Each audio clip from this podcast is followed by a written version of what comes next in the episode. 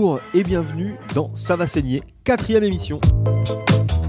Ce mois-ci, nous vous présentons un peu plus en détail le podcast Je te crois du planning familial 32, dont vous avez pu écouter le premier épisode le mois dernier. Ça fait un petit moment qu'on vous en parle. Euh, donc la deuxième partie sera consacrée également à ce podcast avec la diffusion d'un autre épisode, parce que c'est important. Un petit disclaimer avant, euh, avant tout. Attention aux âmes sensibles. Les témoignages de cette série sont euh, pour le moins difficiles par moments. Alors, euh, si nous avons décidé de vous les proposer, c'est parce qu'il est important de se rendre compte qu'il faut combattre la banalisation de ces actes. Un nom reste un nom. Il ne veut pas dire autre chose que non. Alors retour au planning familial en décembre dernier avec euh, Mélie, Marie et Marine pour parler un petit peu plus en détail de ce podcast.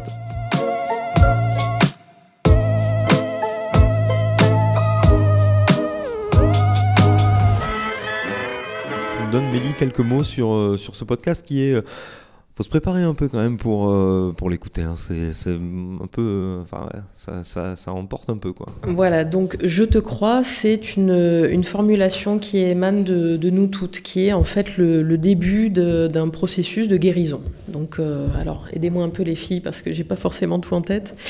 Je te crois, tu as bien fait de m'en parler, c'est courageux. Il n'avait pas le droit de le faire, c'est lui le coupable, la loi l'interdit. Tu n'es pas seul.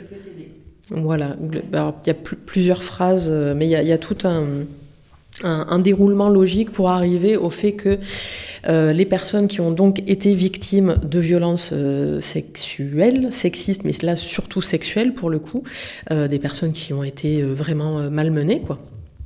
Donc effectivement, ça c'est pas facile de, de s'y confronter, mais c'est une réalité et c'est vraiment ce qu'on veut euh, ouvrir le plus possible pour dire oui, ça existe et oui, il y a forcément une personne dans votre entourage qui est concernée. C'est très rare en fait quand on libère la parole justement de ne pas entendre autour de soi euh, quelqu'un te répondre euh, effectivement moi aussi. Le fameux MeToo, le moi aussi, c'est quand même assez...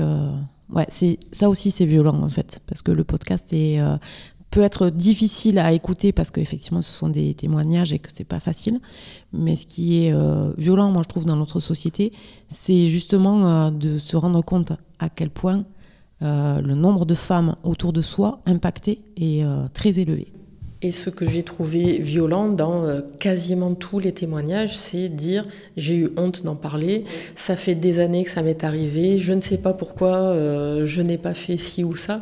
C'est-à-dire qu'il y a vraiment une culture du viol et que les femmes en première ligne euh, sont responsables de leur propre invisibilisation. Enfin, c'est un, truc qui est mentalement complètement pervers qui a été mis en place par cette culture du viol, c'est-à-dire bah, la domination masculine. hein. Désolé, on revient euh, à des gros mots, euh, alors parler du patriarcat, mais la conclusion du patriarcat, c'est que euh, mère, sœur, copine, cousine, tante, grand-mère, toutes les femmes ont été touchées. Donc les hommes peuvent se sentir en dehors du coup, sauf qu'autour d'eux, euh, les, les femmes sont automatiquement touchées. Euh, récemment, il y a 50 ans, euh, voilà. Moi, j'ai pris en charge la, la, la création technique de, du podcast, mais les témoignages, en fait, ont été... donc, il y a eu un appel à témoignages l'année d'avant, et les témoignages sont arrivés... d'un bloc rapidement parce qu'il y avait, il y avait besoin de, de parler de ça. C'était dans le cas du 25 novembre, euh, donc de 2020. Et c'était l'idée aussi de montrer euh, que en fait, on cherchait des témoignages de euh, personnes vivant dans le Gers. Oui, ça n'arrive pas que dans les grandes villes. Voilà, c'était aussi pour montrer que dans le milieu rural, euh, voilà, et euh, et le premier témoignage, si vous l'avez écouté, euh, se passe euh, à un festival euh, martiac. Donc voilà, du Gers. Donc euh, donc voilà, donc c'est pour montrer que ça a lieu chez nous, quoi. Voilà, et c'est bien pour ça qu'on a commencé par ce premier témoignage, parce que ça commence par Jazine Marciac. Voilà, c'est partout où il y a du monde, il y a très souvent le facteur alcool qui revient. Oui. Voilà. Donc beaucoup de vigilance de ce côté-là à mener. Et, et donc après avoir pris du temps pour savoir quelle serait la meilleure façon de le présenter, on a décidé de euh, octroyer pour chaque témoignage une personne qui allait le lire. Donc les personnes de, euh, du, du, CA du planning familial donc, a pris en charge un témoignage. Donc nous avons divisé l'ensemble du projet en sept euh, podcasts dans l'idée d'en diffuser un par jour dans la semaine précédant le 25 novembre. C'était notre but. Voilà. Donc on a fait en sorte euh, de replacer le contexte, donc ça c'est le, générique, euh, d'apporter à la fois de la douceur et à la fois une force de positionnement pour dire oui je te crois. C'est-à-dire que toi qui me livres un pan abominable de ta vie, je suis bien là en face de toi et je vais t'accompagner. Et ça, c'était vraiment important de, de préciser ce positionnement par rapport au planning familial. Nous accueillons les personnes qui ont besoin de livrer quelque chose qui a été abominable. Ouais, l'accueil de la parole, sachant qu'effectivement, quand tu es victime de ce genre de d'agression, euh, de, de viol, d'attouchement, c'est quelque chose qui est... Euh, euh, alors moi, quelque chose que j'ai retenu des podcasts et qui est vraiment très symptomatique, c'est la culpabilité c'est euh, vraiment de les écouter, enfin par vos voix à vous, mais euh, raconter et de dire je regrette de ne pas être descendu de la voiture, je regrette de ne pas avoir fait ci. Si j'avais fait ça, peut-être que cette histoire aussi où elles se font agresser, elles sont deux, il y a dix gars en plus. Bonjour la bravoure. Euh, dix gars qui les cernent contre une porte d'immeuble. Et, et, en fait, je pense que c'est naturel en fait de vouloir coller une baigne, de vouloir se, voilà, se protéger, se, délivrer en fait de, cette agression-là. Et, euh, et, en fait, euh, elle fait un retour sur le truc en se disant, mais euh, je j'aurais pas dû quoi. J'aurais pas dû. Peut-être que si j'avais pas fait ça en fait euh, et, et, si euh, voilà. Et si c'était aller plus loin parce qu'on n'avait pas pu ouvrir la porte et etc etc. Et c'est vraiment ça moi qui m'a retourné les tripes c'est de me dire que on en est encore là quoi. De se sentir coupable alors qu'on est victime. Et je crois que cette phrase là je te crois c'est indispensable justement dans l'accueil de la parole pour euh, bah, réceptionner en fait euh, après, on trie, après, on, on débriefe, après, c'est juste ça. Euh, après, on est, c'est ça, le, parce que vous, vous êtes euh, habilité, j'ai envie de dire, à recevoir la parole, mais tout, un chacun, quand quelqu'un vient et délivre cette parole-là, je crois que c'est vraiment une phrase indispensable. Je te crois.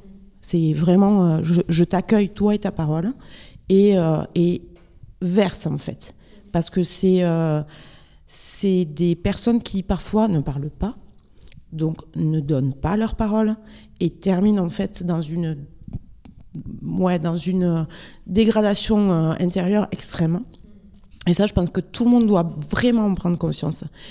Accueillir la parole avec ses moyens, c'est euh, pas facile d'accueillir ce genre de témoignage, mais c'est cette phrase-là, je te crois, c'est simple en fait. Il y a pas, voilà, c'est trois mots, euh, c'est pas non plus. Euh, mais c'est vraiment permettre à la victime de, bah, de s'asseoir et de raconter en fait et de verser euh, ce, ce qu'il y à l'intérieur. Et ensuite, effectivement, bah, quand vous recevez ce témoignage-là et que vous n'êtes pas habilité parce que ben on n'est pas tous formés, on n'est pas tous en capacité de d'orienter, de, voilà, de d'aider la personne à traverser le traumatisme, euh, c'est euh, déjà une présence et ensuite bah, c'est permettre de dire euh, il y a des endroits pour t'aider. Alors dire je te crois, c'est dire oui tu existes. Et je voudrais revenir sur le terme habilité. Alors moi personnellement, je suis habilitée de rien du tout. J'ai pas suivi de formation, je suis simplement bénévole. ce que j'ai à mon actif, c'est que je suis une femme qui a été malmenée, donc j'ai mon expérience, euh, j'ai mes souffrances, et puis j'ai le fait d'avoir choisi de dire, de me positionner, de dire maintenant il y en a ras-le-bol, quoi, stop. Et pour que ça s'arrête, il faut pouvoir le dire. Donc là, je parle en mon nom propre. Euh, les habilitations, c'est pas, enfin, on, passe pas de. Disons que si, si on est là, c'est parce qu'on a avant tout choisi de dire euh, là, faut que les choses changent, quoi. Mais est-ce que toi, tu es en capacité, Mélie, peut-être comparé à une personne lambda qui ne sera pas euh, euh, dans cette dynamique-là, justement, d'écoute de, la parole et euh, d'accueil de la parole, c'est être en capacité de, de faire fonctionner ton réseau de partenariat. C'est effectivement raconter son histoire, c'est important sur le moment de pouvoir vraiment bah, ne pas rester dans le silence. Mais ensuite, il y a tout le travail qu'il y a derrière, hein. c'est-à-dire que c'est indispensable, je pense, pour la résilience, de pouvoir justement travailler cette parole et pas la laisser juste comme ça. Il faut euh, la, transmettre à des gens qui vont être compétents pour aider justement. Euh, et là, euh, je, reviens sur le terme habilité. Effectivement, le planning familial est compétent pour voilà donc fait et le planning est un, acteur de tout ce processus de mise en acte de cette déclaration. Et effectivement, moi perso, hein, pour avoir accueilli une parole euh, d'une amie qui s'était faite violer. Euh, c'est quoi? C'est voir le médecin. Euh, en fonction du moment où ça a été fait, il faut faire constater. C'est le dire comme ça, c'est hyper clinique et c'est horrible, mais euh, ça fait partie de la réalité euh, juridique. Malheureusement, oui, pour avoir des preuves. Hein, voilà, euh, qu'il faut avoir des preuves. contacter des associations ressources, dont le planning familial, dont le CIDF, pour avoir un accompagnement bah, là, juridique. À un moment, passer par le commissariat, mais surtout ne pas y aller seul. Je, vraiment, c'est une chose que je recommande en priorité, c'est soyez accompagné de personnes euh, qui peut être là juste comme un soutien émotionnel, qui à un moment peut reprendre la parole si c'est trop dur, et qui peut être avec vous pour aller boire un thé ou manger des chocolats. Et voilà, c'est la dimension émotionnelle essentielle. Je voulais compléter, euh, mais ce que tu disais, c'est que, bon, alors je, reviendrai après, mais effectivement, être accompagné, euh, ça arrive. Alors, euh, nous, on n'a pas eu encore le cas, mais des plannings familiaux accompagnent des fois des femmes au commissariat. Voilà. Et d'autres structures aussi. Enfin, il n'y a pas que les plannings, d'autres associations qui travaillent là-dessus, euh, sur les femmes victimes de violences, sur les violences, euh, le font, quoi. Et après, voilà, effectivement, ce que Mélie dit, c'est que dans le planning familial, on a toutes et tous des compétences qui sont différentes. On a effectivement des personnes qui sont vraiment formées à l'accompagnement de femmes victimes de violences, euh, voilà, qui vont être en fait les personnes qui vont être euh, salariées du planning, qui, vont, voilà, qui sont vraiment voilà, formés à l'écoute, à la bienveillance, euh, qui connaissent, euh, voilà, qui ont travaillé beaucoup tout le processus, tout le processus, qui ont déjà travaillé avec des femmes victimes de violences, euh, voilà. Et on a les d'autres bénévoles qui ont des compétences différentes. Mélie qui fait des podcasts, Marie quand même qui a fait le magnifique visuel, la plaquette pour Je te crois, c'est Marie qui a fait.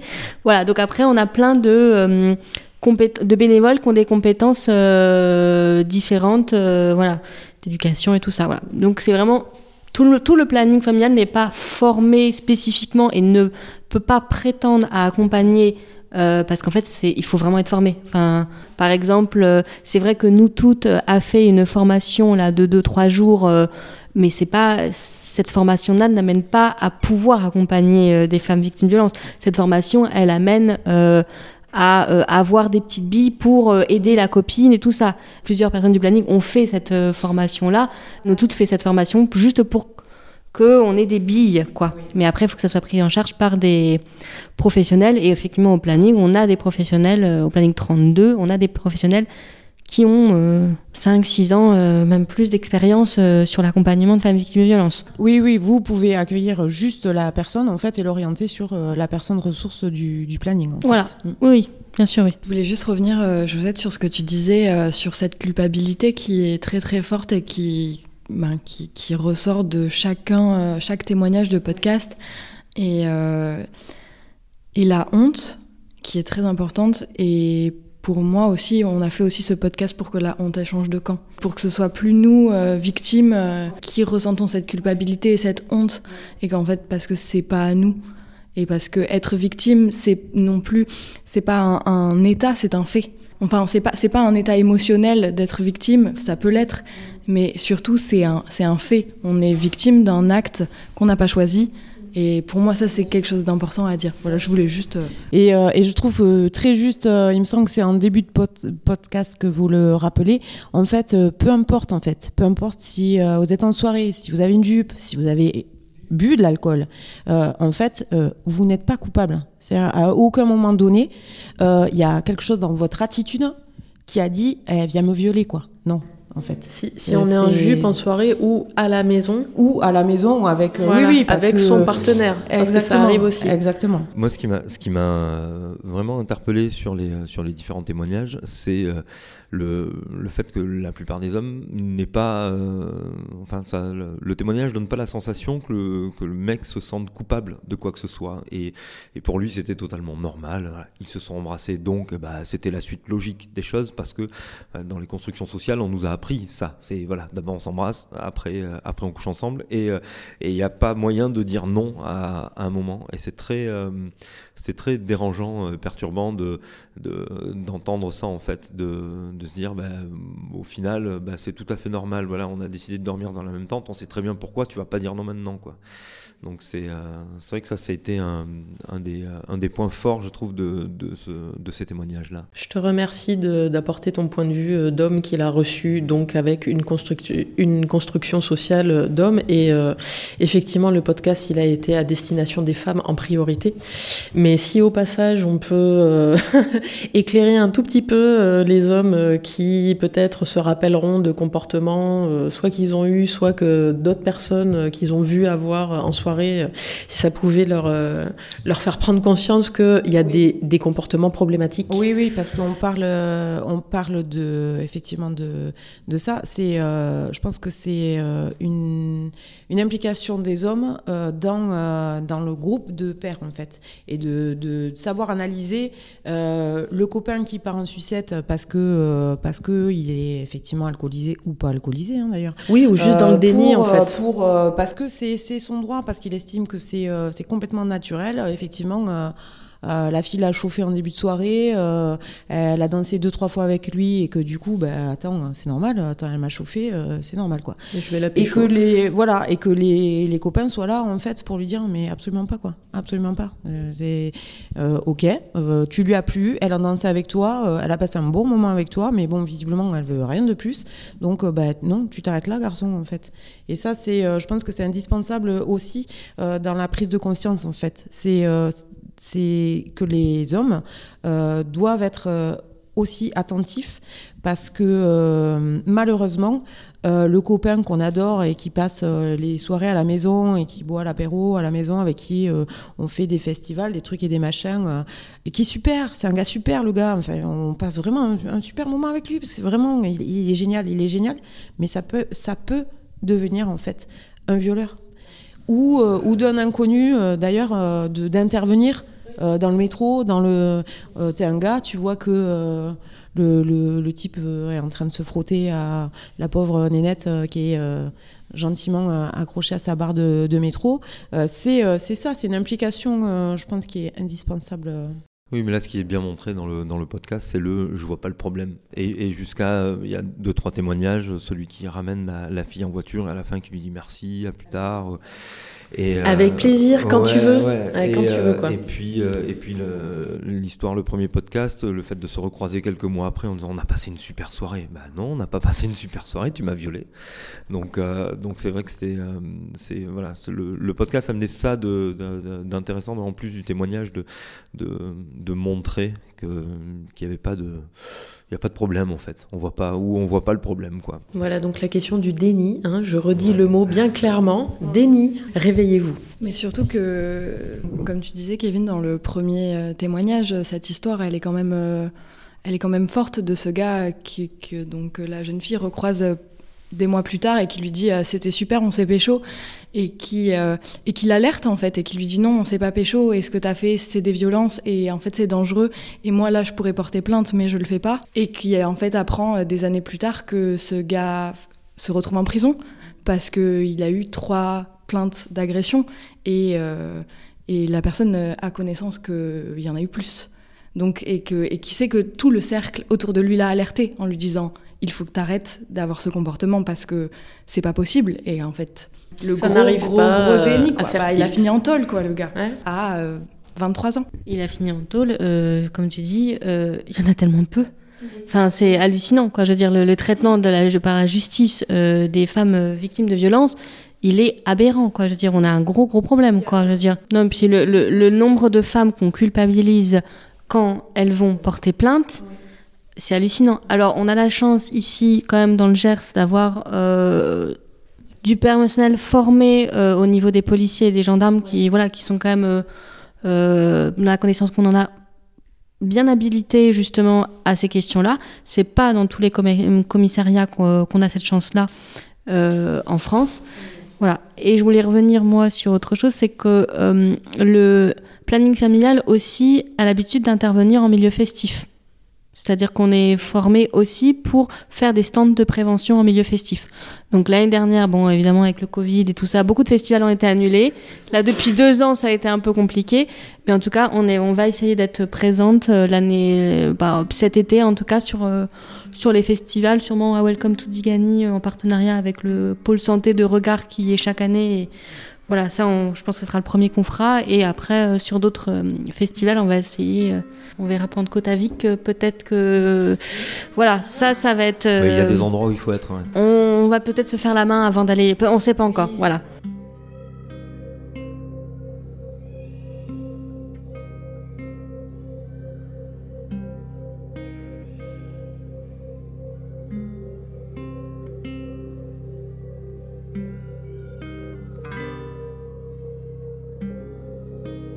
Jour-là, il y avait des vagues. Ce jour-là, il pleuvait sur la plage. Je me rappelle plus vraiment comment l'histoire commence, mais ça sentait le laurier et les vacances, et puis ça sentait l'asphalte et la romance. Je sais plus s'il y avait du sable. C'est regrettable, mais je veux pas causer de ça, monsieur. Il y a des on dit, il y a des pourquoi, moi j'en sais rien, monsieur. Si vous me trouvez incohérent, je peux rien y faire, monsieur. C'est quoi l'erreur? Si j'étais maréchal errant, ben j'irais voir ailleurs. Au fait, va falloir me dire combien de temps exactement ça dure. Je réponds aux questions, puis après je me tire. Je me rappelle avoir drivé jusqu'à chez elle. Y avait pas un feu rouge à l'horizon. À cette heure-ci, ça roulait bien. Elle a mis quasiment 10 minutes à descendre, mais je me suis dit que ça valait le coup. C'est le genre de fille qu'on aime attendre. Je lui avais acheté un bouquet de printemps un de ceux qui sentaient bon, il y avait même des fleurs dedans. Elle m'a dit merci, elle m'a dit qu'il fallait pas, mais moi je l'aimais, et si ça tenait qu'à moi, j'aurais pulvérisé tout l'univers pour 40 secondes avec elle, fallait la voir, monsieur. Elle était si belle. Je lui aurais dit les mots que l'on ne dit qu'à ceux qui renversent les étoiles avec leurs yeux, mais des étoiles, j'en ai pas vu des masses ce soir-là. En arrivant sur la corniche, nous fûmes accueillis par un ciel de cendres. J'aurais peut-être dû y voir un signe, mais vous savez ce qu'on dit, on pourra reconstruire Paris avec des si. Et c'est ainsi que nous nous sommes assis, la gorge sèche et la parole aussi. Ce jour-là, il y avait des vagues, et je me suis dit qu'il allait pleuvoir sur la plage. Je rassemblais mes forces pour lui dire qu'elle est belle et dans la foulée, je lui dirai que je l'aime. Et puis dans la foulée, elle me dira qu'elle m'aime. Et puis tous les deux, on regardera la mer. Mais de sa réponse, je garde un souvenir amer. Putain, c'est ça qui m'a mis en colère. Tu devrais pas me parler comme ça, que je lui ai dit. Tu me fais peur, on se connaît même pas, tu vas trop vite. Je lui ai répondu que c'était qu'une question de feeling, qu'elle s'inquiète pas, que je fais jamais de mal aux filles. Dans son regard, il y avait de la peur, je l'ai vu. C'est pas trop ce qu'on attend d'un premier rendez-vous, j'avoue. Pour couronner le tout, il s'est mis à pleuvoir. Elle a voulu partir, mais moi j'ai rien voulu savoir. Attends, tu vas m'aimer, tu vas m'aimer, promets-le-moi. J'ai envie de voyager, allez, promène-moi.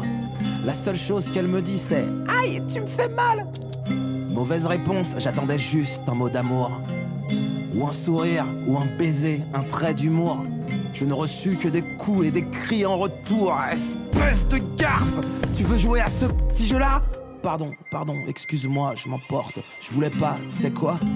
On n'a qu'à faire comme si rien ne s'était passé. Je voulais juste te dire qu'on peut être heureux, je le sais. Alors, est-ce que tu promets que tu vas m'aimer? Si tu dis oui, c'est juré, j'arrête de te frapper, bébé. Mais va falloir aussi que t'arrêtes de chialer. Maman aime pas quand ça chiale, ça la fait flipper. Tu voudrais quand même pas faire flipper maman? Alors ferme-la, sois heureuse, ou bien fais semblant. Moi je voulais pas que ce soit sanglant, mais je voulais pas non plus qu'elle fasse flipper maman. Et puis voilà que je me retrouve avec du sang sur les mains. Ça part difficilement le sang, moi j'aime pas bien. Et puis d'un seul coup, elle était plus belle du tout. Et puis d'un seul coup, j'ai senti la pluie tomber. Y a tellement de choses qui peuvent changer d'un seul coup et d'un seul coup. Y a tellement de femmes qui peuvent crever.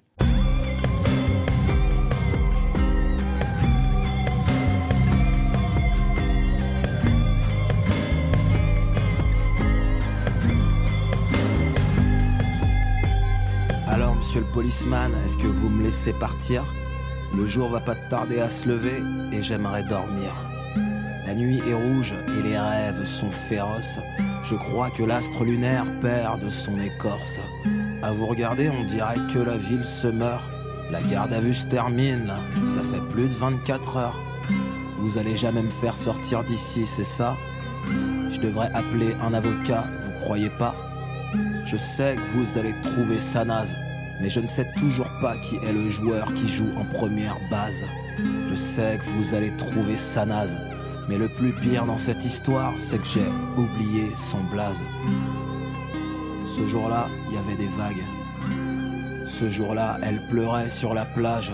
Je me rappelle plus vraiment comment l'histoire finit, mais ça sentait la prison et le roussi, et ça sentait le suicide et la folie. Je serais bien mieux au bout d'une corde. Je vous l'accorde.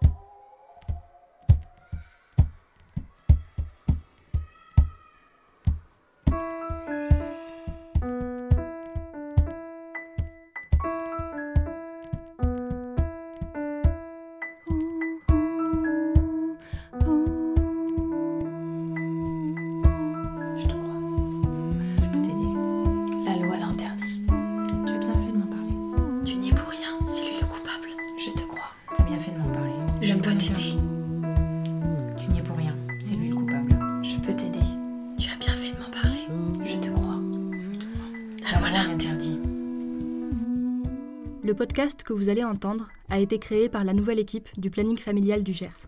Le planning, ce n'est pas seulement l'endroit où on va quand on veut parler d'IVG ou de contraception. mais aussi un espace où on peut venir parler de plaisir, d'orientation sexuelle et d'identité de genre, de désir. Et aussi des contraintes qui nous empêchent de vivre notre sexualité, Et notre vie d'ailleurs. comme il nous plairait. Et parmi ces contraintes, il y a les normes, les tabous, les conditionnements, les stéréotypes. Et les agresseurs.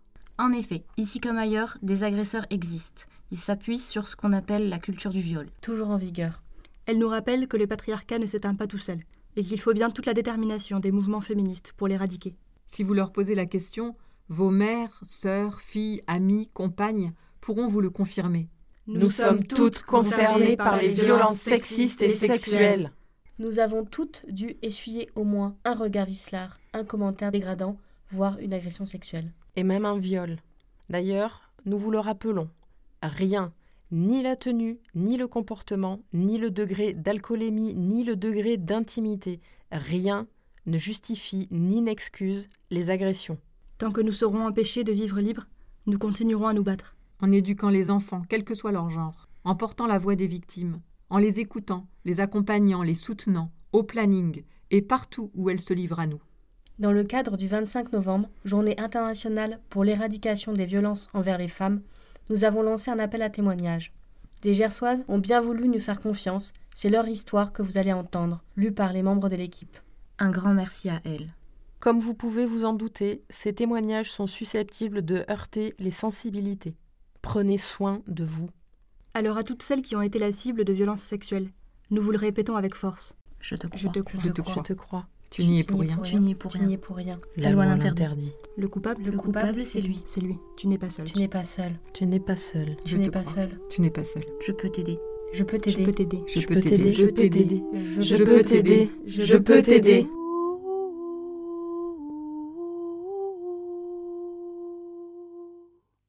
Encore aujourd'hui, j'ai du mal à poser le terme de violence sexuelle sur cette expérience.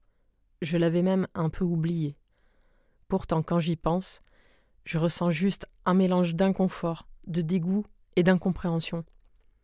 Ce sont ces sentiments qui me font penser que ce n'était pas normal. J'avais 16 ans environ.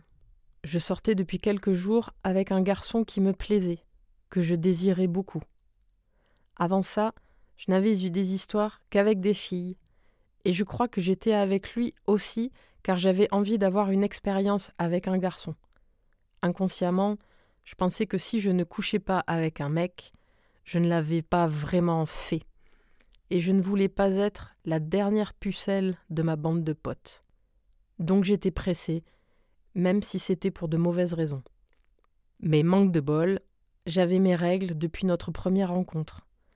Et même si j'avais très envie de coucher avec lui, et lui aussi, je ne voulais vraiment pas avoir un rapport pendant mes règles, surtout pour la première fois avec un garçon. On pourrait parler du fait qu'il y a un vrai problème dans notre société sur notre rapport aux règles, mais ça, ce n'est pas le sujet. Je crois qu'on avait déjà dormi ensemble une fois, mais sans trop se toucher. Un soir, on était à une soirée chez un ami et on est partis ensemble. Je pense que je dormais chez lui, je sais plus trop. À peine on s'est retrouvés seuls dans les escaliers qu'il a commencé à m'enlacer et à m'embrasser. Je n'étais pas contre sur le moment, je trouvais ça mignon et romantique. Puis ça a duré un peu. On s'embrassait, il me plaquait contre le mur. Ce n'était pas très confortable. En plus, on était dans des tout petits escaliers en colimaçon. Il a commencé à me caresser, à passer sa main sous mon haut et à toucher mes seins. J'ai commencé à trouver ça gênant. Pour moi, il n'y avait pas vraiment de plaisir physique. Je pensais juste que c'était trop cool de faire ça alors que les potes étaient derrière la porte, que c'était un peu foufou. Je me disais que si je n'aimais pas tant ça, c'est parce que j'étais un peu trop coincée et inexpérimentée. Lui, il était plus vieux, il avait déjà eu des copines, je devais lui faire confiance pour me montrer comment faire. Donc, il a continué. Je sais plus si je lui rendais ses baisers et ses caresses ou pas. À un moment, il a mis sa main dans ma culotte, et je me souviens l'avoir un peu repoussé. J'avais mes règles, et j'avais honte qu'il me touche là. Il m'a dit qu'il s'en fichait, que ça ne le gênait pas, qu'il avait envie de moi. Pour moi, à cette époque, il était logique que j'aime ce moment. Je désirais ce mec, et il avait tellement envie de moi qu'il ne pouvait pas attendre. Ça devait être quelque chose de bien. Il a continué et a fini par mettre ses doigts en moi. Et moi, je pensais juste Non, il va toucher mon tampon, c'est horrible. Et j'ai dû bredouiller un truc comme Ah, désolé, il y a mon tampon. Mais je l'ai laissé faire, alors que je trouvais ça affreux. J'avais peur qu'un de nos amis ouvre la porte et nous voie. Je trouvais que c'était un peu glauque de faire ça dans les escaliers. J'avais aussi peur qu'il y ait du sang sur ses doigts après. Je sais plus comment ça s'est terminé. On est sans doute rentré chez lui, et puis voilà. Après, j'ai continué à avoir terriblement honte de ce moment. Je me sentais sale. Quand on a finalement couché ensemble quelques jours après, j'avais toujours mes règles. Je crois que j'ai fini par dire oui, car ça faisait plusieurs fois que je disais non à cause de ça, et je me persuadais que, quand même, c'était vraiment pas cool de le faire attendre, alors que moi aussi je l'avais séduit. C'était nul, et un peu violent, car il voulait faire plein de positions et me retourner dans tous les sens sans me demander. Je n'ai pris aucun plaisir. J'ai eu un peu mal, et sur le moment, j'avais l'impression d'être juste un corps qu'il baisait. Mais une partie de moi voulait ça. Alors à la fin, j'étais juste soulagée et fière d'avoir passé cette étape. Je pensais que c'était normal de ne pas prendre de plaisir la première fois. Ce garçon a fini par me quitter parce que je n'étais pas assez mature pour lui. J'ai été très triste et j'étais persuadée que c'était vrai. Je pensais que je n'avais pas été assez douée au lit et que j'aurais dû être plus entreprenante et moins prude. Toutes les fois où je l'ai revu, j'ai toujours ressenti un énorme malaise.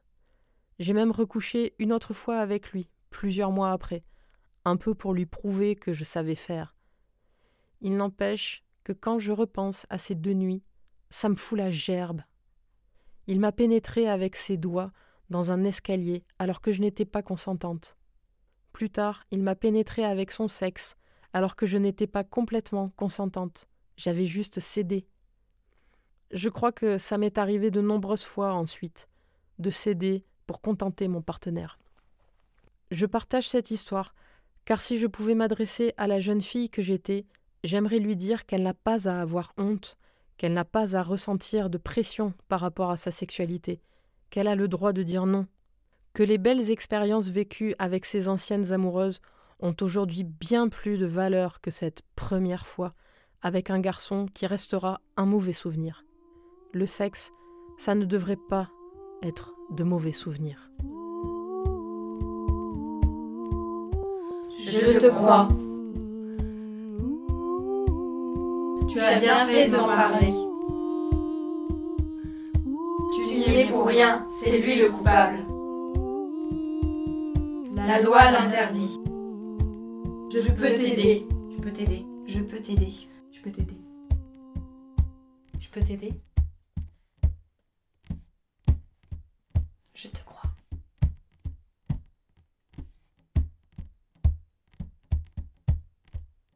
Je te crois 32 est une création du planning familial du Gers en partenariat avec les Échos de Coco.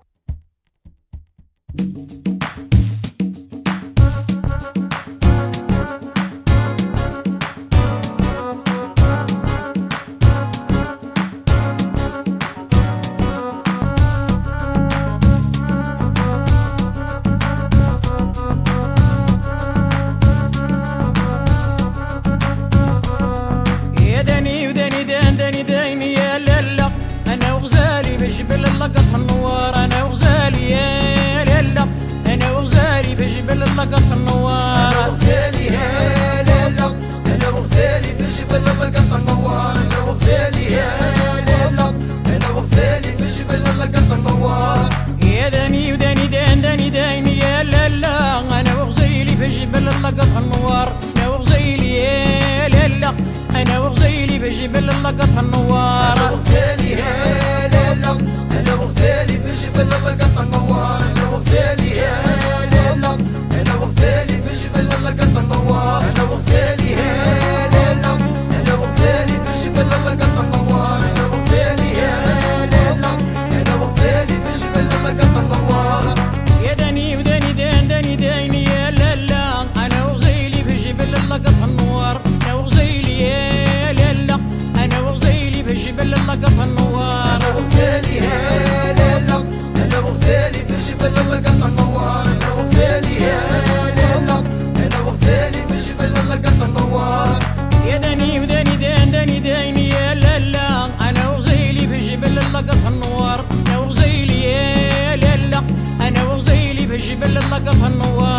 Jose